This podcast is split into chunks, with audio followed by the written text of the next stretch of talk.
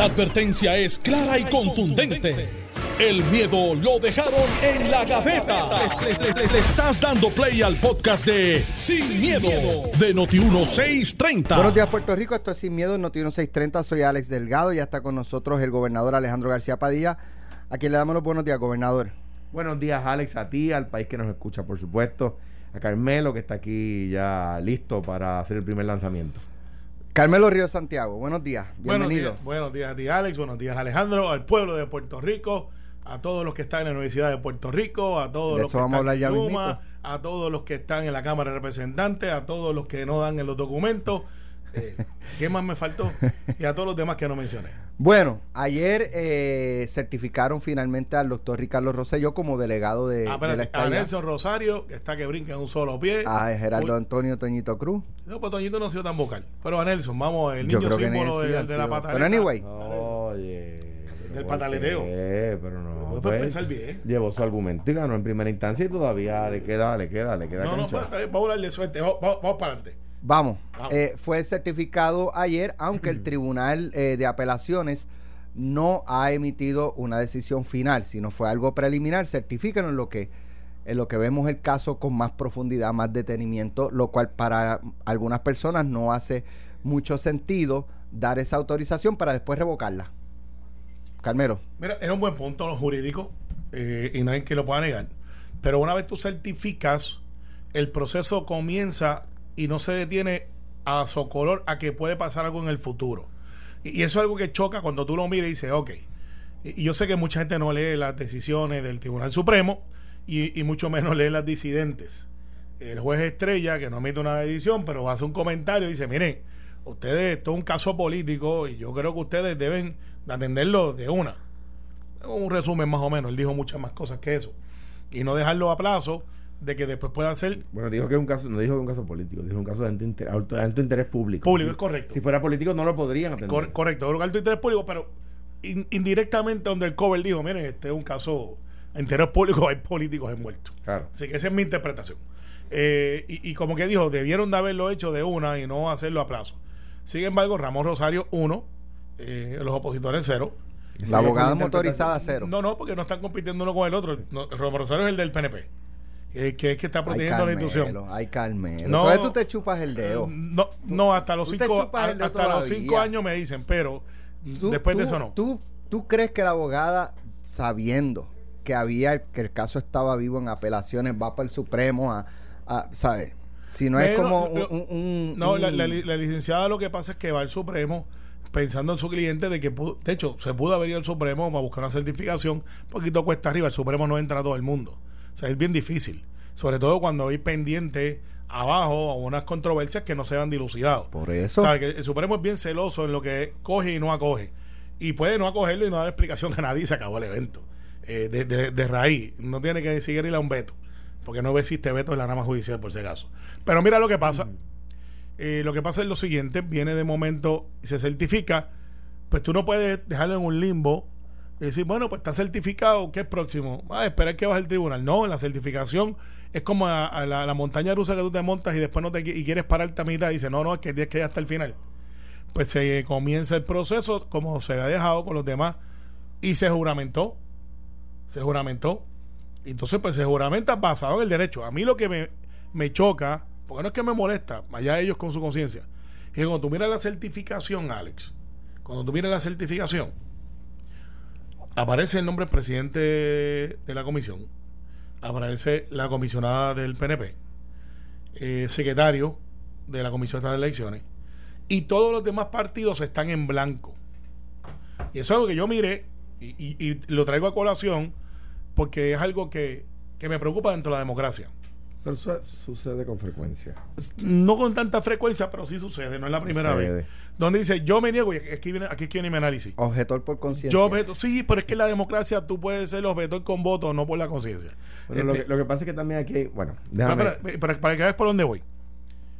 ¿Cómo es que un individuo o persona que es pago con fondos públicos, que hay una certificación a todas luces legal, condicionada o no, decide no firmar una certificación porque no está de acuerdo. Y yo creo que eso está mal. Si Está, yo- mal es un, está mal es un pastel Te- mexicano. Pues, está muy mal ejecutado dentro de. Y te explico. Yo no tengo, o sea, yo no, yo no voté por Aníbal Acevedo Vilá. La decisión del presidente del Tribunal Supremo a favor de los pibazos inclinó. del eh, Tribunal Supremo. del- no del sí, presidente. del presidente del Tribunal No, Supremo. del, del tribunal. pero fue voto decisivo. Sí, pronto, Está bien, pero eh, no, no daña el análisis como quiera. Y Aníbal Vilá fue gobernador por cuatro años. Yo no fui allá y cuando iba a los mensajes de él le decía, no, yo no reconozco a usted como gobernador porque yo no voté por usted. O sea, la figura debe ser un respeto. Usted puede estar de acuerdo desacuerdo. Entonces Nelson, ayer le entregan un- una certificación licenciado Nelson de Edwin Mundo y él viene y la tira al piso. Entonces dice, no, yo no voy a firmar porque eso yo estoy en contra de eso. Entonces Edwin Mundo, muy hábil, le dice, y las otras cinco que están certificadas, ¿por qué no tampoco las firmaste? Ah, porque yo no creo en eso. Ah, pero es que eso, tú no estás allí para eso. Tú representas tu partido.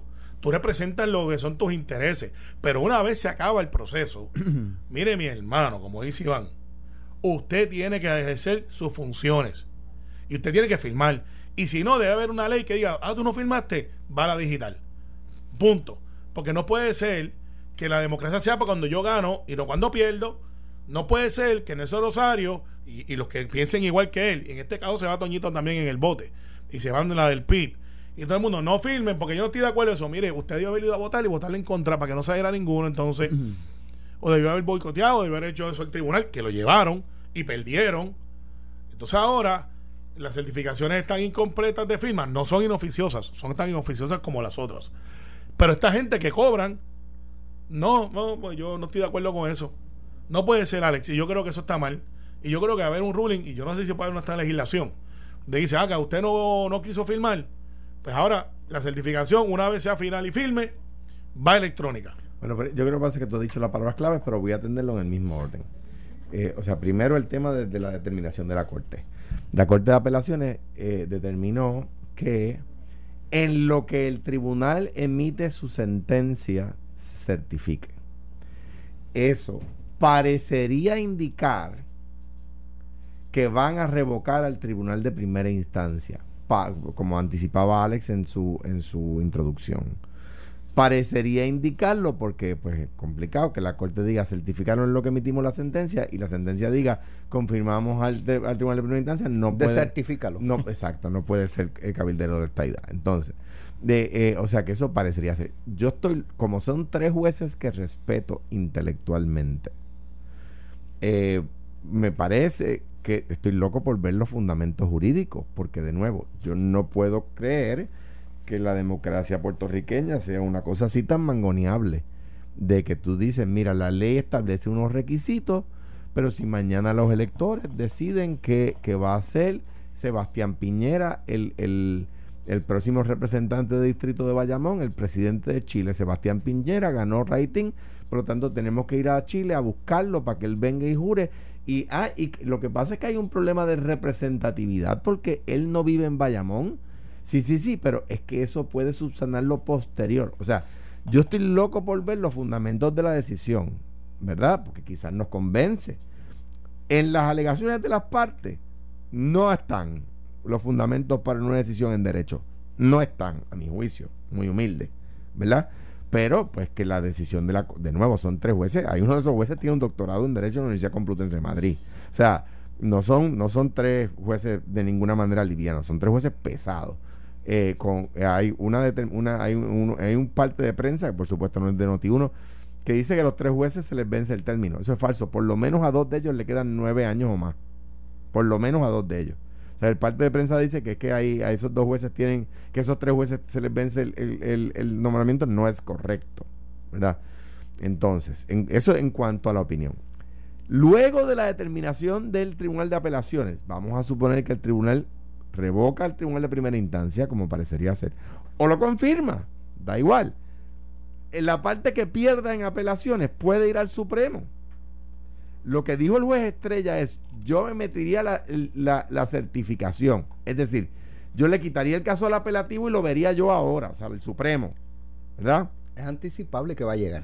Porque, porque es anticipable que va a llegar. ¿Qué dijo el- el- el- la sala del Tribunal Supremo que vio el caso? Porque en verano se constituyen salas, una sala de cuatro jueces. Dice, no, no es un tema que urge tanto, el, el, el, el, el trabajo que ellos van a realizar no es un trabajo como que se, se acaba el, el, 30, de- el 31 de julio, por lo tanto pueden esperar a que el caso eh, eh, termine en apelaciones, ya el Tribunal de Apelaciones dijo que lo va a atender con premura, y entonces el que pierda, si quiere, venga al Supremo. Eso ayuda a atender el segundo tema. Y es que, en- dos cosas. En primer lugar, los comisionados que no quisieron firmar la certificación tienen un argumento, a mi juicio, muy razonable, Carmelo. Y es el siguiente: la determinación no es final y firme. ¿Y, por- y los otros cinco? La, las son finales y firmes. Nadie. ¿Y por qué no la firmaron? La- Eso es Nelson, por pero, lo menos. Pero hay- voy a llegar ahí. ¿A por qué no? Pero que, que ellos, que ellos digan, como alegó Toñito Cruz, espérate un momentito, la Comisión Estatal de Elecciones tiene información que sabe que se le sometió en el expediente falsa. Y aún así la comisión se ha dejado mangonear. El, el- el Departamento de Justicia está investigando. O sea que yo creo que, yo no estoy diciendo que yo hubiese hecho eso, pero creo que tienen argumentos. Ahora, ahora bien, yo creo que tú, el, el comisionado electoral, no puede estar ni el del PNP ni el de ningún partido obligado a firmar. Hay obligaciones de hacer y obligaciones de no hacer, Yo difiero, Alejandro. Está bien, pero- Una vez de final y firma la democracia, imagínate Pero- entonces que el comisionado pero- de Victoria ya- Ciudadana ya- solamente certifique los de Victoria Ciudadana ya, y los demás no lo firmen. Ya yo escuché esa es tu posición y yo creo que todo el país la escuchó a través de Notino 630. La mía es distinta. La mía, en las obligaciones de hacer, hay temas que son intrínsecos al ser humano que tú no los puedes obligar. O sea, tú no puedes obligar a un pintor a pintar porque, porque ya había un contrato. Pero no, le pago. Ah, pero está bien, pero el, tema es que los comisionados electorales representan un partido y una ideología. Y cobran Eso, pero po- de espérate, fondos públicos. pero espérate. cobran de fondos públicos. Espérate, es que el resultado, Carmelo, el resultado no varía. Yo estaría de acuerdo contigo si el, go- el ex gobernador Rosselló no pudiera ejercer sin la firma de ellos. Pero el gobernador Rosselló va a poder ejercer como cabildero de la estadidad. El gobernador ejerce, eh, Rosselló va a tener todos los, todos los emolumentos que el puesto eh, eh, lleva con o sin la firma de Nelson Rosario. O sea que, que mm, yo, si, si el, el- un comisionado electoral resistirse a firmar un documento tuviera alguna consecuencia que invalida la determinación del juez presidente de la comisión o de la determinación de la Corte de Apelaciones, ah, pues yo te diría a ti, tienes un punto porque eh, por negarse a firmar está deteniendo los procesos, pero ese no es el caso. O sea, el que, el que, el, que le falte la firma al papelito no representa nada. O sea, no, Pues no entonces que no lo detiene firme nada. nadie, que, no lo, que lo firme el presidente y más nada. Si, si así ese fuera el caso, sería igual de válido. Yo, yo, yo, O sea, difi- yo eh, difiero porque o sea, la es un tema, es un tema, en este caso se reduce a un tema exclusivamente estético. No es un tema de derecho. ¿Por qué? Porque el papel tiene la certificación el mismo valor con la firma del licenciado Rosario que sin la firma, en este caso Nelson, no, no nuestro compañero aquí en Noti1, eh, eh, la, la- la- la firma del licenciado Nelson Rosario tiene, le, le da, no le da ni le quita valor al documento, por lo tanto que lo No, firme o no, si no lo firme, es- que si lo, a quiere, pe- si a lo pe- a- quiere firmar, pero ¿cómo tú lo vas a obligar? A pesar, porque es su función. Entonces, No. a pesar de que me encantaría abrir la puerta y decir que entonces la firma de Nelson Rosario no vale nada, pero este Ah, no, no, no, yo no- no- no voy a- no, eh, que fuera un ataque sería, político. sería el segundo insulto, lo ahorita Pues, le dijiste pues, niño eh, símbolo. Es un niño símbolo, pero No, de, no, sí, no, no, de, no. de la No pataleta. estoy de acuerdo, no Pues está bien, pero eso, ese es mi punto. Está bien, y yo pues lo no, que no digo, y, y yo, pues no, no es insultarlo, la verdad como defensa. Entonces, no no. puede ser, no puede ser el tercero. Este, no puede ser entonces que ahora, eh, pues mira, pues eh, la instrucción del PNP, eh, la licenciada Santo Domingo, no me firme a ninguno de los que salieron electos por el Partido Popular. ¿Por qué? Porque yo no voté por ellos. Pues, no puede que- ser así. Eso no es la sociedad que Pero, vivimos pero en este ca- democrática. pero Carmelo, para empezar, en este ca- en el caso del que estamos hablando, no hay una decisión final y firme. ¿Y qué pasó con los otros cinco? Está bien, pero para, en este caso no hay una decisión final y firme, número uno. Número dos. Si no, si no firman porque no lo reconocen, porque están pleiteando.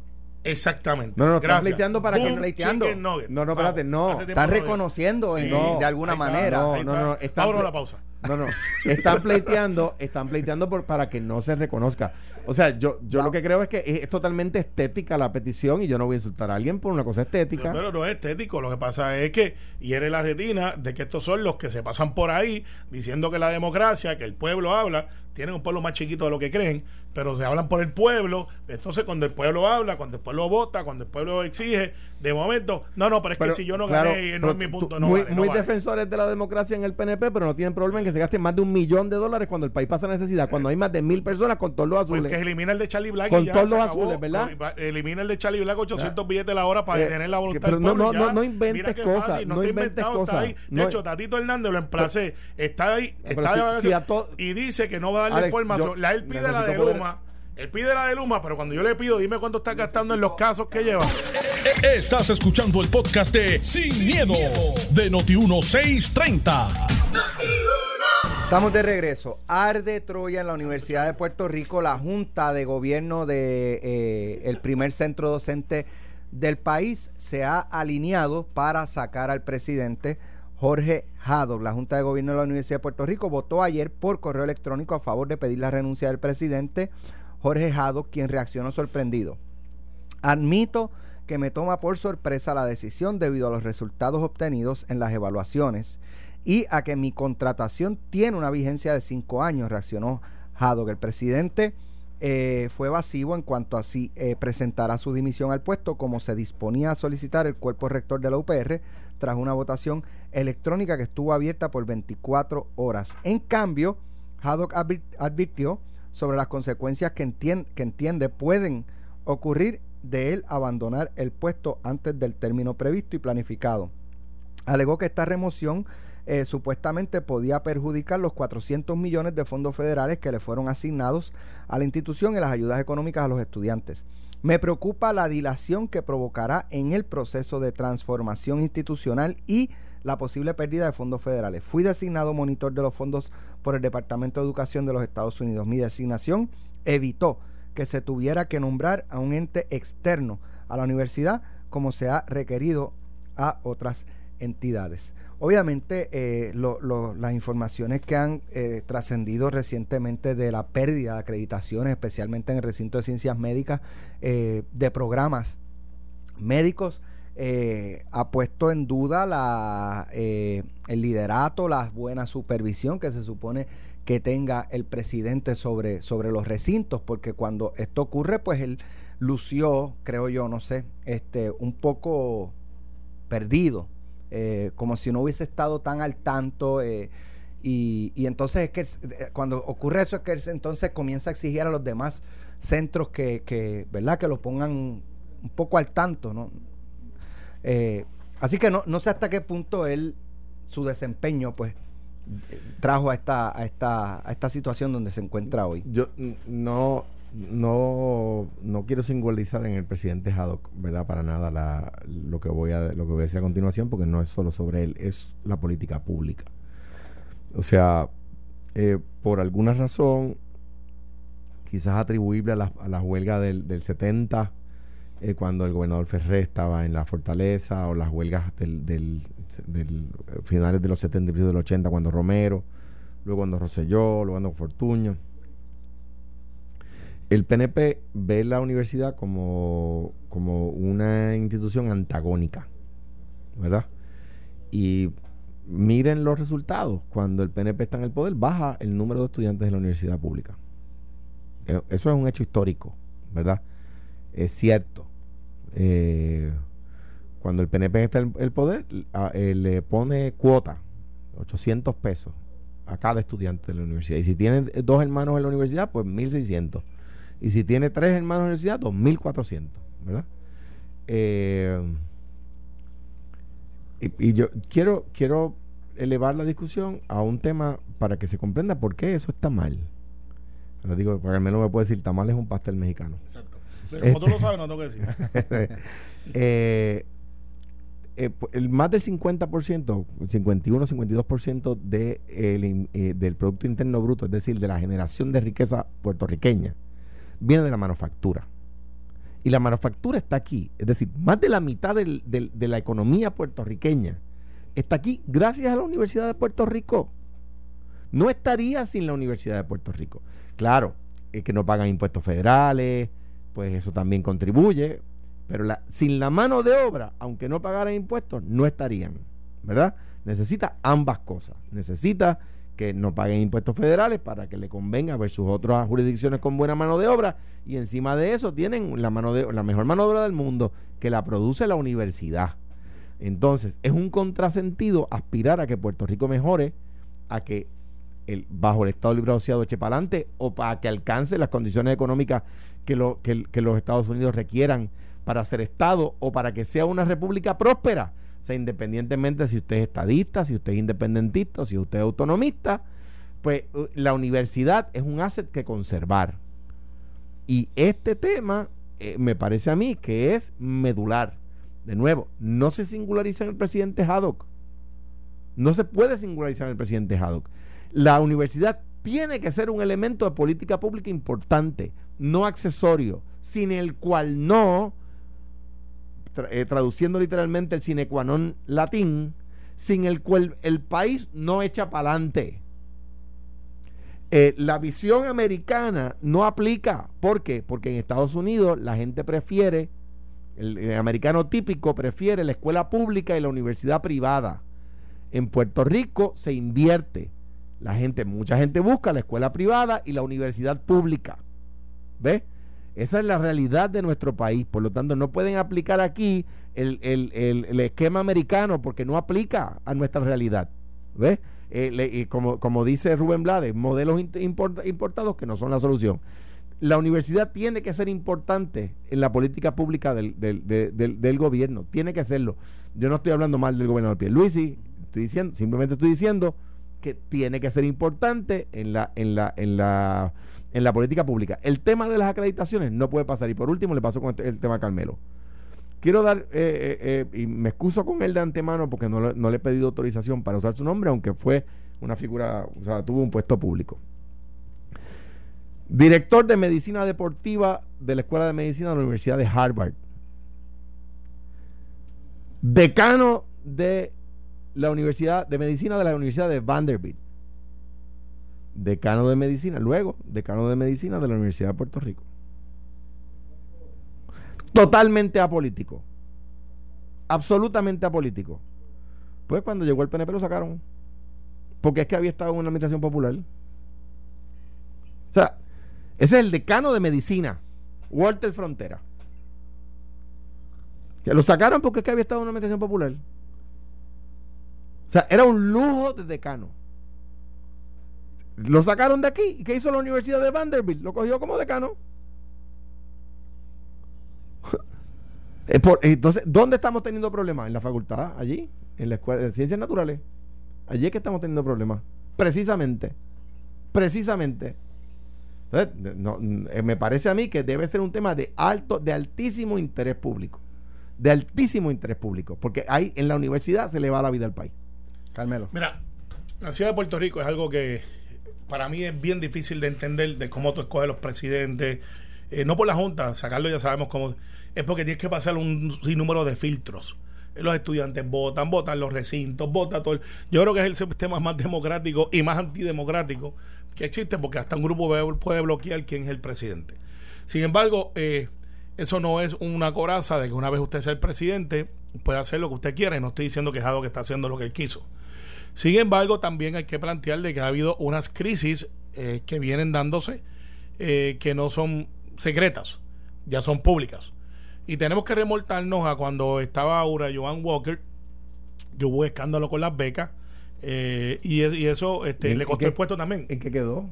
no, nada, nada. No, no le costó el puesto. bueno, se, sacaron, fue. No, fue después con la próxima administración ya había otro presidente. Bueno, pero él, él salió de ahí y no terminó el término, si no me equivoco le retiraron la confianza y hubo, yo sí, estoy casi seguro de leve, recuerdo leve, no estoy 100% seguro, pero sí, yo estoy, yo creo que el tema ese surgió después, pero anyway, pero, ¿en, qué, quedó el tema? Eh, pero no, no, no, estoy haciendo una, un revivir lo que pasó con las becas y, pero te estoy diciendo que no estoy haciendo además de que pues, se le dieron abogados cuando hacían otras faltas, otras cosas eh, en la universidad, más que darle becas a abogados, eh, que de eso pues tenemos bastante en Puerto Rico y muy bueno.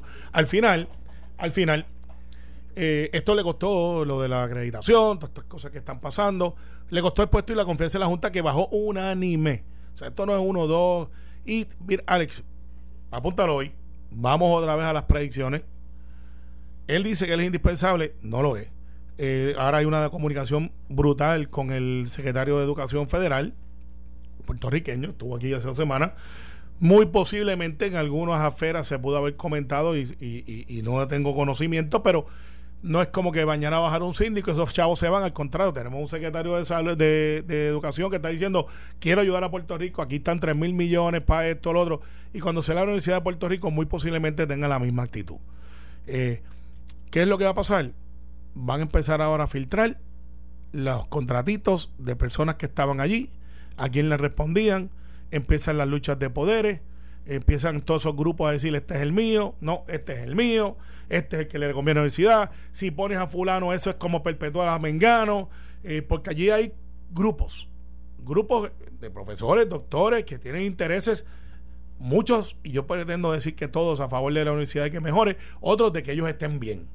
Y tú vas a ver ese cabildeo, parecer, va a aparecer una campaña sin letrero, de gente llamando, mira, necesito que me apoye, mira, Mira, el contrato que dio Haddock, si tú ves ese contrato, las enmiendas al contrato, las sumas millonarias, todo eso va a pasar, Alex. Y, la semana que viene lo vamos a escuchar y yo voy a pararme este micrófono y se los dije. Y, muy posiblemente amigos de Haddock y enemigos de Haddock. Y, se convierte en el sabor del mes. Entonces empezamos a hablar, dejamos de hablar de todo lo demás, cosas importantes y también entonces empezamos a hablar de esto, de esto, de esto, de esto, de esto, de la universidad, este, eh, eh, hasta que se resuelve el tema de la presidencia, entonces ya hasta que hasta que venga un, que se cancela una, un programa o pierde una acreditación, entonces no se vuelve a hablar del tema. Eh, claro, pero, pero así que funciona esto, en reacción. Pero vas a ver, Alex, que esto se hincha, te lo digo hoy, se hincha. y la Junta va a tener que tomar una decisión rápida. Tampoco es que pueden estar por século a século no esperando a ver qué pasa. El candidato, no sé si va a ser de afuera. Hablábamos fuera del aire que, que este, eh, tiene un salario de 250 mil. Eh, él dentro de su contrato negoció que va a ser catedrático una vez lo sacaran. Este, Si, si lo sacaban, eso es una cláusula de razonabilidad de que si yo me tengo que ir, perfecto. Él va a hacer fuerza, se va a ir, no le queda otra. Ya es unánime, eso se hincha. Eh, y él, tú vas a ver que el viernes, es mañana, va a decir, ok, yo me voy busquen el próximo. La Junta tiene que estar, estar reunida, tiene que hacerle un poquito más de fuerza para que se, se ajusten las cosas a lo que necesitamos. ¿Cuánto le van a pagar el próximo? Pues no sé. 100, 250 mil. Después que el próximo a decir, no, no, no, yo quiero lo mismo. Pues tú sabes que la pregunta es, ¿vale los 250 mil dólares ser presidente de la ciudad de Puerto Rico? ¿Sí o no? Yo voto por sí. Nosotros no podemos estar peseteando en este asunto cuando tenemos talento. Ah, no, se, debe estar peseteando con la Universidad de Puerto Rico. No se debe estar peseteando. No, ¿Y los presupuestos no se pesetea con la Universidad de Puerto pues, Rico? Pues, Absolutamente sí. Pues, pues, no debería ser así tampoco. tampoco. Porque si yo quiero tener una universidad de, renombre como la de la Universidad de Puerto Rico, si yo quiero tener e, ese, ese, esa inversión, mis hijos, son mi hija, nunca va a estudiar en la Universidad de Puerto Rico. Ya he decidido estudiar en Estados Unidos. Pero para mí, como, como persona, como ciudadano, tener la Universidad de Puerto Rico con la calidad que tenemos es una inversión que garantiza mejor educación, futuro, empresarismo, mejor fuerza laboral. Vale los chavos. no podemos estar pensando que el próximo tiene que ganarse 80 mil pesos. En otros temas, la jueza Laura Taylor Swain devolvió al Tribunal de Primera Instancia de San Juan la demanda que presentó la Cámara de Representantes contra Luma Energy en un intento por obtener información que el consorcio ha reclamado como confidencial. La compañía que administra la distribución y transmisión del sistema eléctrico pidió en las pasadas semanas la intervención de la jueza de quiebras luego de que el juez de instancia Antonio Cuevas le ordenó el 25 de junio contestar la solicitud de información del cuerpo legislativo dentro de 24 horas. Eh, ayer, tras conocerse el fallo de la jueza, la empresa no hizo expresiones públicas en una orden con fecha de ayer. Taylor Swain indicó que los demandados, en este caso Luma, fallaron en demostrar que la acción de remoción cumple con el Estado de Derecho. Un día después de que la Cámara de Representantes y el representante Luis Raúl Torres sometieron el recurso legal, la empresa presentó una moción al Tribunal Federal para pedir que la demanda fuera sacada del foro estatal debido a que, entre otras cosas, la privatización maneja parte de la Autoridad de Energía Eléctrica, una entidad cubierta bajo la ley promesa. Tienes razón, eh, razón. Eh, Luis Raúl tiene razón, Luma tiene que proveer la información. Ahora, al igual que él está viendo. ¿Cómo decía ahorita Luis Raúl 1? ¿Cómo, ¿Cómo, sería aquí? El Raúl 1 Luma cero. Este, sí, pero ahora yo voy a empatar el juego. Tienen hasta la semana que viene para darme la información que yo pedí también a la Cámara sobre los gastos legales en recursos que están llevando. Tú no puedes obligar a la Cámara. Bueno, tú como, como, como- no como senador, como Ah, jefe del exact- partido. Exactamente. Así que Ramón Rosario se va a apuntar la segunda facilita si ellos no cumplen con lo que ellos están pidiendo. Tiene razón en pedir la Luma para no desviar el tema. Luma en- Ramón es tu abogado en el abogado del PNP. No, eh, tengo a Ramón, a Magaja, a Isabel González, tenemos Y a la varios abogados. motorizada. Eh, si está disponible la ha considerado, pero este ahora mismo no está dentro No del está grupo, está no, del grupo de talentos que nosotros tenemos de abogados. Está Ramón. Pero ¿y si ella dice estoy disponible, senador, Magaja. estoy disponible? Pues está bien, pues la consideramos también. Bueno, pues ya, ya está emplazada por, No, el- no, por no, el secretario no. del PNP, la No, abogada no, motorizada pues, ve- puede. Recuerda que yo soy el secretario, Agui- yo no soy Aguilú, el ¿verdad? presidente. Yo, Soto yo- Aguilú. no, Aguilú, Soto yo- Aguilú, está- el PNP. todos los abogados está, el PNP de hecho- está disponible para de tener hecho, la ayuda de hay, talento. hay, hay, hay- hay un hay un banco de abogados estadistas y hay un grupo de abogados estadistas más que eh, oficialmente bienvenida a afiliarse y si no lo está ya y participar en los procesos. Así que eh, lo que pide la Cámara es correcto versus también lo que yo le estoy pidiendo al representante Hernández es dame acá los contratos, quién está pagando, cuánto ha costado y no lo quiere proveer. O sea, tienes que ser consistente. Si pides información, también debes dar información. Eh, Alejandro, Eh, me parece que era- lo, había- lo habíamos anunciado aquí. era anticipable. Era anticipable. O sea, eh, desde, como, y lo habíamos dicho, desde las vistas del Cerro Maravilla eh, se estableció la casuística que, que- que rige el país hasta el día de hoy y no ha cambiado. La Asamblea Legislativa tiene como uno de sus poderes inherentes el investigar eh, exactamente igual que lo hace el Congreso de los Estados Unidos. Exactamente igual.